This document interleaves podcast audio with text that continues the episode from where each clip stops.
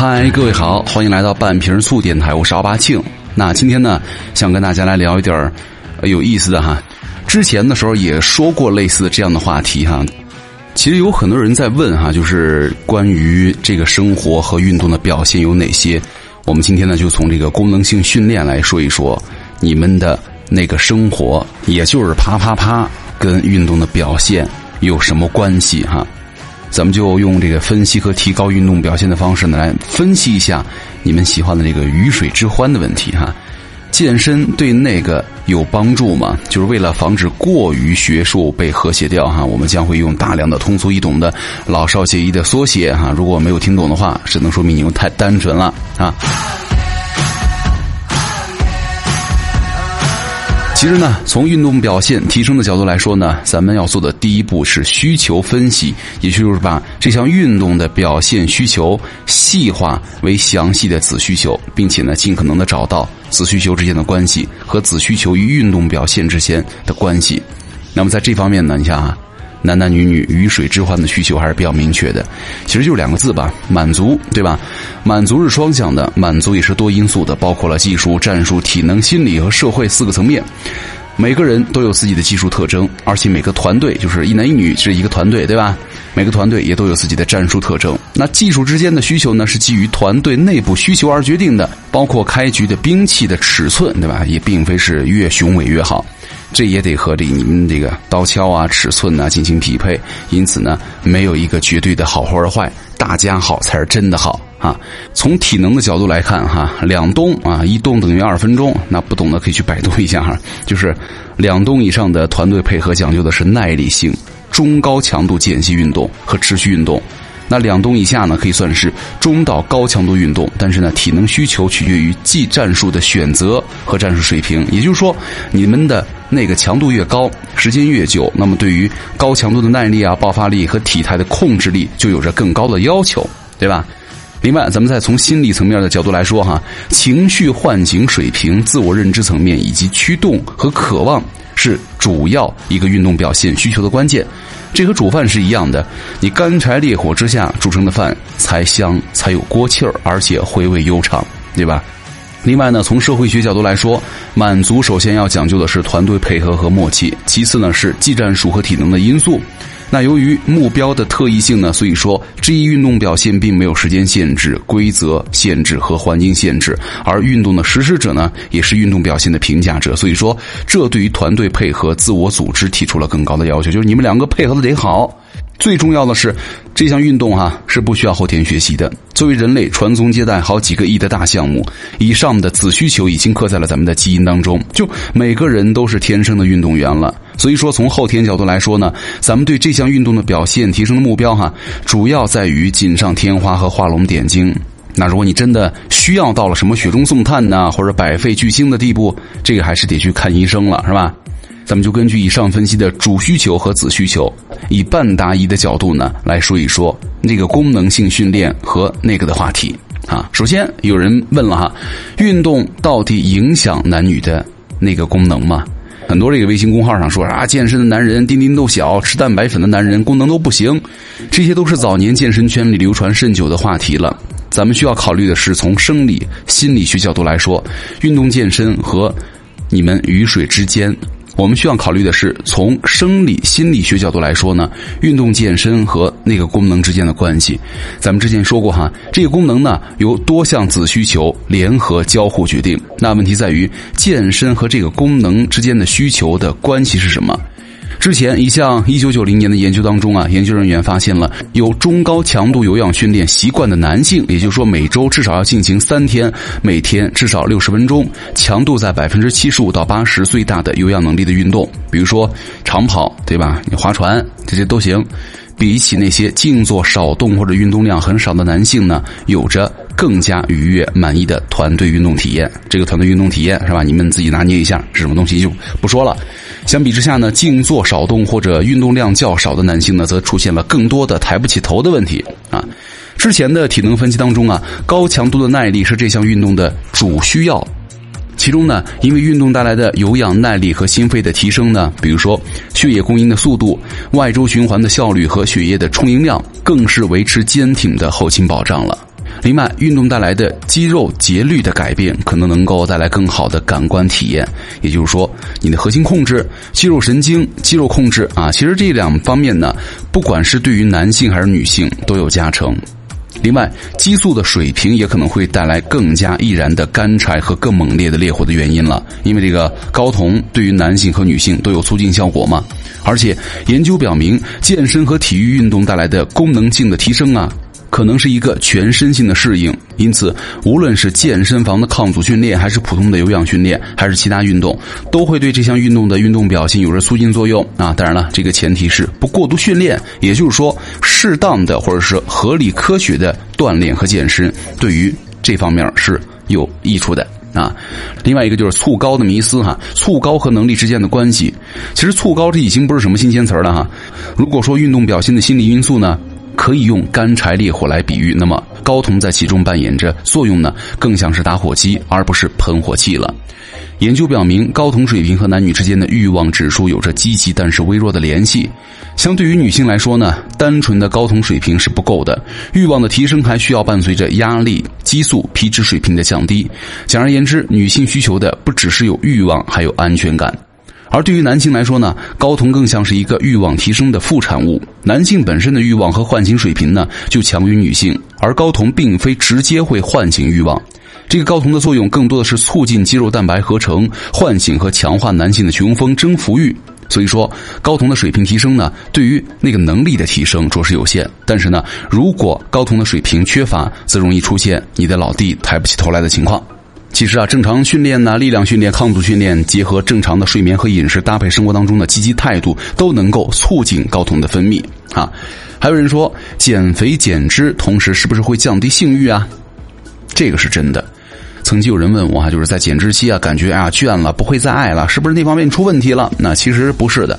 已经有研究指出，减脂和减重过程当中呢，会出现激素失调的状况，比如说睾酮的水平下降、压力激素的升高。那这样的激素的波动呢，会带来身体自我保护性的功能一个调整。这就像是如果因为某些原因啊，银行给自己断了贷，那自己的现金流着急的情况之下呢，就没办法帮儿子还钱啊，就是这么一个道理了。但是呢，减重减脂带来的欲望减少是暂时的，传宗接代毕竟是我们人类前进的主要任务啊。但是呢，身体达到了一个相对稳定的状态，激素水平回到了正常的平衡，那么欲望之火也就会被重新点燃了。但是呢，这儿要补充一句的是，尽管减脂减肥期间的欲火会暂时被压抑，但是呢，研究表明，在此期间的运动功能应该是不会受到影响的。所以说，请不要把我在减肥当做不干那个的借口啊。压轴重点，那如何训练成为一个老司机呢？其实，功能性训练的本身是通过提高。子需求和他们之间的交互，最终来提高运动表现的形式，对吧？所以说，在这个运动特征和子需求之下呢，有四个要素是直接影响子需求的，哈，正反馈、负反馈，另外敏感度，另外核心控制，另外动作模式和效率。这个反馈呢，是人类感受世界和学习动作技能的一个主要形式。反馈有几种哈，自身反馈、他人反馈、环境反馈和任务反馈。所以说，在这项团队运动当中呢，给对方加油打气和鼓励，基于积极的正面反馈是促进和谐的基础。那越是相互埋怨，负反馈积累的越多，那么对于功能性本身和协调性的本身的存在是有负面影响的。这不仅会影响自尊，相同也会影响相互配合之间的效率和最终的用户体验啊！所以说，在你们实际的战术操练当中，是吧？相互之间的积极反馈才是能够提升你们运动表现性的一个关键了。而且敏感对于男性和女性同样重要，但是呢，对于男性来说呢更重要一点了。敏感度直接影响着交货的速度啊，对吧？那你敏感度低了，你交货就慢；敏感度高了，你几下就交货了。因此，相对于要延长运动时间的团队来说呢，如何削弱敏感度是一个难题。那对于男性来说呢，敏感度是接触表面的神经感受器，这就跟你晕车一样。有些人可能天生啊啊也还好，不怎么晕车。但是呢，有些小老弟一坐车没多久就吐了，那吐得很快。但是一般来说呢，都有一个共同点，就是开车或者坐车越久，你越不容易晕车，明白了吧？得多坐车才行。儿童青少年时期啊，有一个环切手术是降低敏感度的一个方法，通过尽早揭开保鲜膜暴露的疗法呢，能够提高神经感受器对于摩擦信息的确值，进而达到减少晕车的效果。其实呢，从真正的训练角度来说，核心控制力和动作的模式效率是可训练性最强的。这个核心肌群呢，是指包括人体核心区域，也就是胸部以下、骨盆以上的环形区域的肌肉。它们的主要功能呢，除了调节呼吸啊，让躯干屈曲、力量传导之外呢，还包括了调控特定的核心肌肉收缩，达到特定的效果的功能。那其中呢，就包括了核心肌群的放手能力了。而其中最主要依靠的就是盆底肌肉的收缩和控制能力。另外一个就是凯格尔运动，凯格尔运动呢就是其中的一种形式了。而这种形式呢，简化而成的感觉就是憋尿或者你控制尿流的开关的感觉，学名叫提肛，这个也还 OK 啊。因为过于学术的呢，机制咱们就不说了，自行感受。如果你没有练过的人，可以试一下哈，用六到八周的时间，每周训练四到五天，每天四到五组，每组十五到二十次，休息间隔一分钟，你练一练这个提肛，对于男性女性都是非常棒的一项。就是随时随地，而且不会被人发现，你随时都能练哈，很棒的一项这个小运动了，凯格尔运动哈，各位也可以去网上搜一下，看看那个要点是什么，很简单，咱们就不展开说了。那这种感觉呢，在很多大负重的训练当中呢，也能够感受到，尤其是深蹲、硬拉、弓步蹲、腿举这几个下肢为主的运动，这就是大自然的神奇所在了。尽可能的简化功能的需求，让不同功能呢，能够尽可能的使用相似需求的功能成分。所以说哈，训练力量训练，尤其是复合下肢的力量训练呢，也是增强核心控制力的好方法。而且呢，这也是咱们推荐的优先方法了。而且下肢的力量训练在动作模式上和我们的目标运动之间也是存在了关联的。其实呢，从男性的动作模式出发，动作可以精简为不同俯卧位或者站立位下。骨盆前后摆动和进进出出，而这个髋关节的伸展呢，也就是屁股臀肌的力量是动力的源泉。所以说，就是你屁股练得好了，然后呢不会太差，对吧？有了澎湃的动力，随后呢就是核心肌群的精准控制了，在感官反馈及时引导之下呢，不断的调整进出的策略，最终呢达到达成。其实对于这个女性来说呢，下肢训练也同样有着重要的意义，尤其是深蹲、硬拉、臀推，是吧？腿举这些动作，不仅能够增强臀部下肢肌肉的协调性和控制能力，还能够增强主导位置之下的动作能力，尤其是在下蹲、中末位置的动作控制、核心控制和感官反馈之间的配合，以满足我们运动表现的关键了。那以上呢，就是我们简单的跟大家说一说这个鱼水之欢跟我们运动健身之间的关系哈，希望大家都能够听懂了。好，说完了刚才这个运动和你们鱼水之欢的关系啊，咱们再来说一说另外一个有点意思的哈，叫促高。很多人啊，就是天天跟着同一批人一块儿练，眼看着别人的肌肉和维度都肉眼可见的长大了，胳膊也变粗了，你自己练了半天还是老样子，怎么回事呢？咱们就首先先检查一下啊，有没有这些问题。首先，训练的时候呢力不从心；第二，精力不足，力量体能跟不上状态；第三，疲惫发困，晚上睡眠差，练的时候呢打不起精神来；还有就是，是不是练完了肌肉酸痛一直恢复不了？是不是怎么练怎么吃肌肉也不见长？其实啊，健身圈里有个小说法，说是小白都知道喝粉大身材促高。咱们都知道，健身呢一定要吃够蛋白质，吃够各种的营养，肌肉才能够原料满满茁壮成长。但是体内的环境适不适合长肌肉呢？你有没有注意过？一说到促高呢，很多基友们都会会心一笑。但是呢，对于很多有撸铁习惯的人，想增肌的人来说呢，别只想到啪啪啪，对吧？它可是你们肌肉增长、力量提升的秘诀。睾酮素呢，是对于肌肉生长比较重要的一个激素了，主要由男性的睾丸和肾上腺的皮质分泌。然后呢，成年男性每天可以产生九到二十四毫克的睾酮。那为什么睾酮水平太低就会训练越来越差呢？睾酮素不是蛋白质哈，到底怎么影响你增肌了？从两方面说：第一，增肌环境；第二，增肌信号。首先，你的身体当中呢存在着睾酮素和皮质素两个冤家。睾酮素和皮质素，它们的比例呢能够直接影响你们身体适合增肌还是分解肌肉。这个睾酮素呢就像肌肉催熟剂一样，而皮质素呢能够加速体内的营养物质分解转换成糖类。当 TP 值呢升高的时候，你的身体就会合成肌肉；而 TP 值降低，身体就会开始加速的分解蛋白质。但是呢，随着你们的运动时间越来越长，运动强度的增加，身体也开始需要更多能量。那这个时候呢，皮质素的浓度也开始在体内上升，促进身体分解功能。这个时候呢，你的肌肉当然是难逃一劫了。即便你喝了不少粉儿，营养补充的足，吃下去的蛋白质呢也会被分解充当能量了。而这个醋膏能够拉高 TP 的比率，让睾酮素的浓度呢大于皮质素，为身体打造一个适合生长的环境。其次，睾酮素不像蛋白质哈，它并不会直接的参与肌肉的合成，但是呢，它能够发出肌肉合成的信号。当身体 get 到你体内的睾酮素维持在了一个不错的水平呢，就会打起精神。也就是说，只有睾酮素的水平够高的时候，身体才能够合成肌肉，你的维度也会更加的结实饱满。那对于经常运动的肌肉来说呢，睾酮素对于肌肉的细胞有抗分解作用，而且呢，可以增加肌肉的强度和质量。如果没有好好的补充睾酮呢，那一运动，随着皮质素的水平上升，你的增肌水平呢反而会下降啊。训练刺激破坏、修复生长更强壮，不仅仅是你练习的肌肉的定律，对于身体的生长来说呢也是一样的。那高质量的训练需要搭配更加高质量的训练后恢复，而当身体得到了充足的营养和休息，才能够以更加的状态去迎接挑战。睾酮素的水平呢，在这其中也是不能够忽视的一环了。另外呢，睾酮素对于减脂也有意想不到的效果哈。咱们都知道，一般的女性的脂肪含量都要比男性高得多，男性吃的多，发胖的却是妹子，对吧？这就是睾酮素水平的差异。所以说，如果提升了睾酮素水平，其实也是可以帮助你们减脂、摆脱大肚子的。那醋高对于男人来说有多重要呢？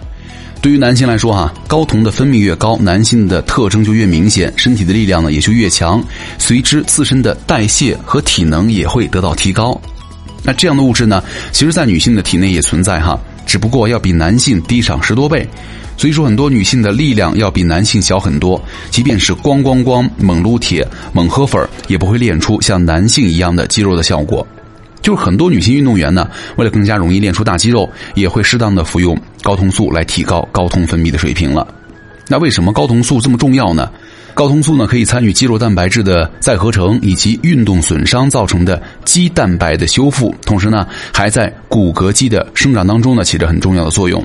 人体的睾酮激素越高，就越有利于增肌减脂。那反之呢，人体就会更加倾向于脂肪的合成。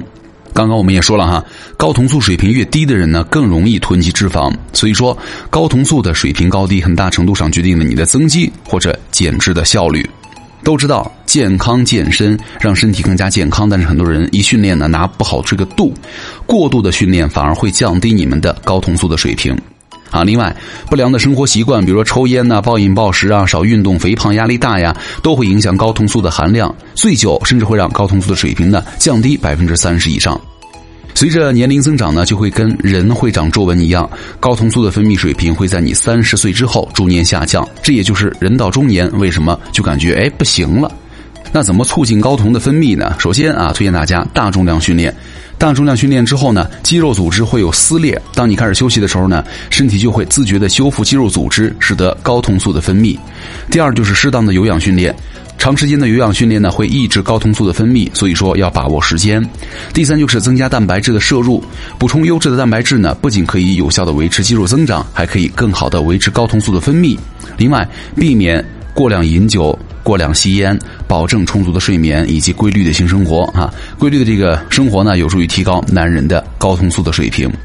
虽然呢，在生活当中这几点都你注意了，对吧？能够改善你们的身体状况，但一般来说呢，一个人体内的睾酮素的含量基本上已经维持在了一个稳定水平了，就是很难一下就获得了立竿见影的提升。那这个时候呢，我觉得大家可以试一试内服的方法来补充哈，就像补钙一样。因为最近呢，欧利姆也给我发了一盒他们的。新产品啊，就是旗舰店产品欧利姆 T 一百的高酮这个产品呢，它当中有很多，比如说有玛卡提取物啊、人参粉呐、精氨酸呐、锌呐，它可以通过多途径快速提升咱们的睾酮的水平，为身体呢注入能量。而且呢，它还有这个抗氧化组合，同时呢，还可以保护睾丸之间的这个细胞，维持睾酮的正常分泌。啊，另外呢，它就是那种片剂的形式哈，很方便，就是市场上首款鸦片糖果形式的粗膏产品。就是大家如果想去了解一下的话，也可以去搜一下欧利姆天猫旗舰店的欧利姆 T 一百的睾酮就 OK 了哈。好，那今天呢，咱们就跟大家介绍了这么多哈，希望大家都能够在健身的同时呢，能够注意到自己的身体的一些小小的变化。多练，多思考，好好睡觉。但是最后呢，还是要祝大家都能够有一个幸福且美好且双方都满意的生活，好吧？那如果还想听到什么类型的，也可以来关注我微博哈，奥巴庆。那咱们下期见了，拜拜。我突然感觉汗水在往下掉，往下掉，手中的冰激凌快要融化掉，融化掉，大排档还是从前的那个味道，就来把啤酒干掉，干掉，哥们儿干掉，干掉。我想要去那海边来走一遭，打电话给我的那几个无聊好朋友，每个人都在为女朋友涂着防晒膏，就来把衣服脱掉，脱掉，来把衣服脱掉。长夜漫漫，夏天来到睡不着，海边海边，感觉冲